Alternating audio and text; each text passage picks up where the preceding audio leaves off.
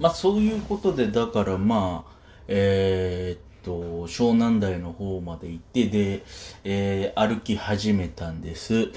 で、もともとこの、えっと、この路線沿いを歩くっていうのにあたって、あの、前から話してる、こう、テクテクライフっていうアプリがあって、で、これを使って、こう、あの、要はスタンプ、あの、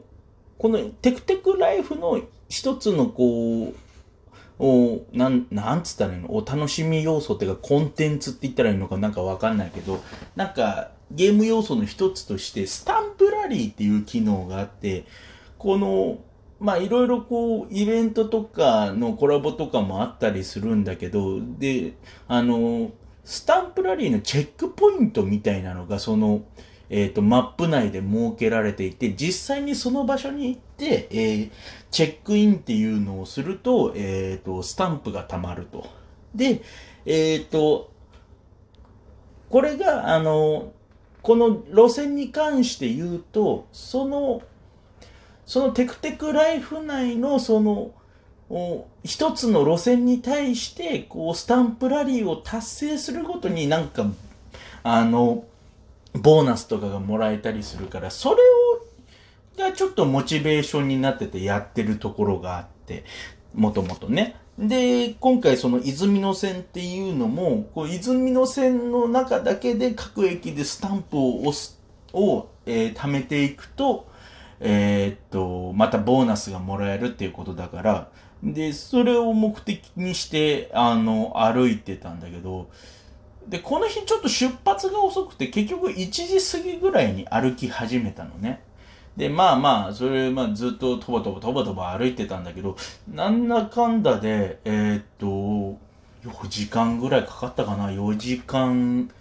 ちょいぐらいで、あの、まあ、途中ね、多少こう、なんだろう、水分補給とかで、まあまあ、あの、なんか近くのコンビニ寄ったりとかもしたから、あの、それでの、まあ、時間の、こう、なんつうの、ロスというか、まあ、あったりするんだけど、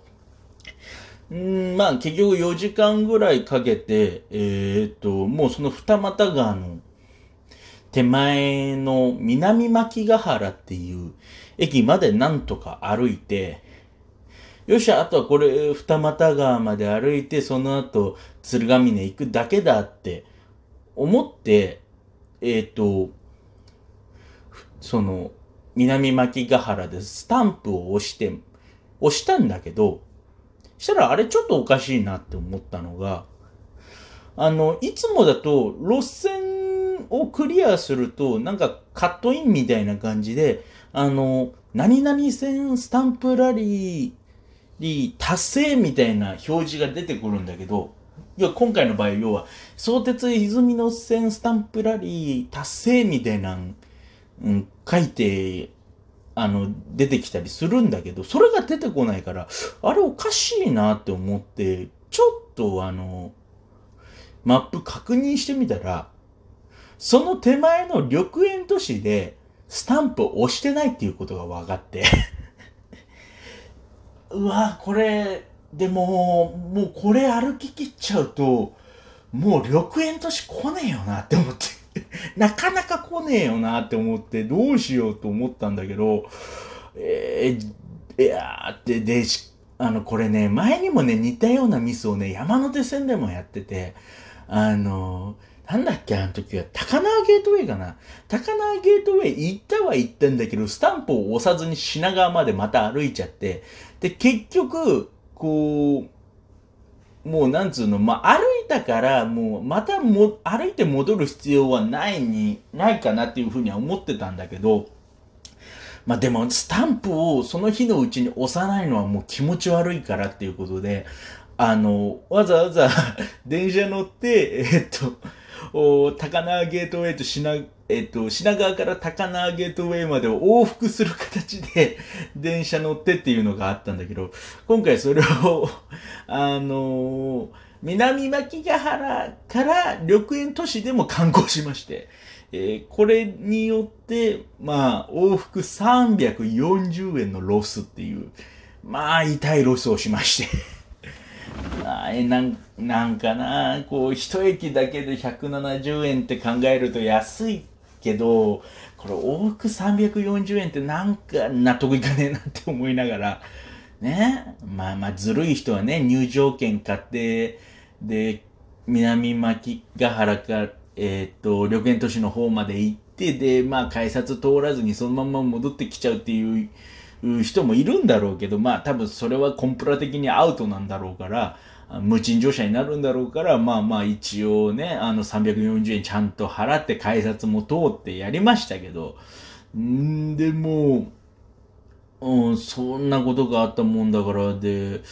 ああ、なんか手痛い出費になっちゃったなって思いながら、また、えー、緑園都市でチェックインして、で、えー、南牧ヶ原に戻ってきて、まあでもあとこれ、二俣川までまず歩いて、で、まあそうすればもう泉の線が、えー、終わるし、あ、もうスタンプラリー達成っていう表示はもう確認したから、あとはもう南牧ヶ原戻って、で、えー、二俣川まで歩いて、で、さらにその隣の鶴ヶ峰まで歩いて、そっから、えー、まあ、温泉のバスが出てるから、まあ、それに乗って、えー、温泉行けばいいやって思って。で、また、とぼとぼとぼとぼ歩き始めて、まあ、3、40分ぐらいで、えー、まあ、そんなにかかってないかな。まあ、二股がついて。で、結局、それに着いたの、そこに着いたのが6時、時、20分ぐらいだったのかな。で、着いて、で、まあ、あの、そこで思ったのが、あの、その、なつうの、そこの施設で、あの、まあ、お食事どころとかもあるから、あの、ご飯食べようと思えば食べられるんだけど、あのまあまあ、あの、こっちの方がいろいろあるし、あの、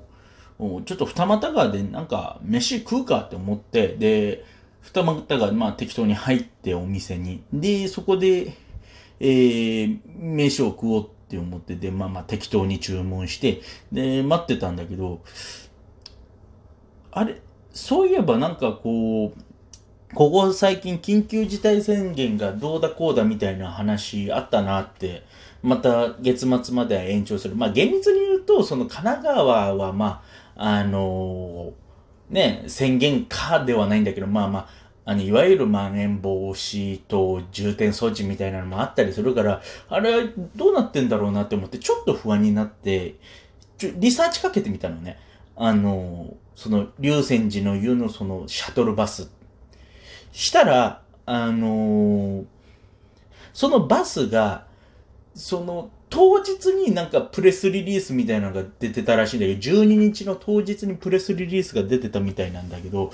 あの、そのまん延防止等の関係で今日から、えー、月末まで、えっと、シャトルバスの運行を6時20分で、えー、鶴ヶ峰初の、えー、無料バスは6時20分で打ち切りますっていう風に書いてあったのね。気づいたのが二股川で6時29分だったのよ え、えー、って。ここまで一生懸命頑張って、まあ、一生懸命頑張ってって言っても自分の趣味だけど、え楽しみにしてた風呂入れねえのって。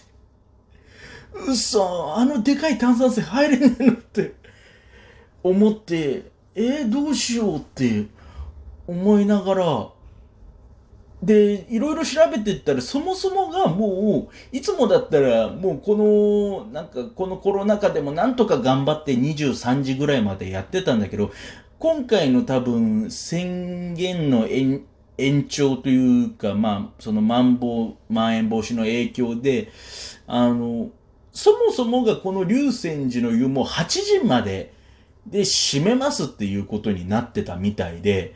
んだからまあまあ、そもそもそうなってたみそもそもがもうだからもう遅くまでやってないってことだから、うわ、じゃあ風呂もうどうやったって入れねえじゃん、どうしようって思って、で、もう横浜市内はもう一通りそういう感じになってるみたいだから、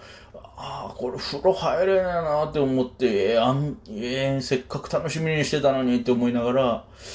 まあ、な、寂しく飯食って、うんでもなんか諦めきれなかったんだけど、その時に、ふって思い出したのね。あのー、そういえば、湘南台に、前にブルーライン歩ききるときに、湘南台に、あ、ちょっともう10分超えちゃった。一旦区切ろうかな。ちょっと、なんかごめんね。いろいろスッキリしない切り方になってて。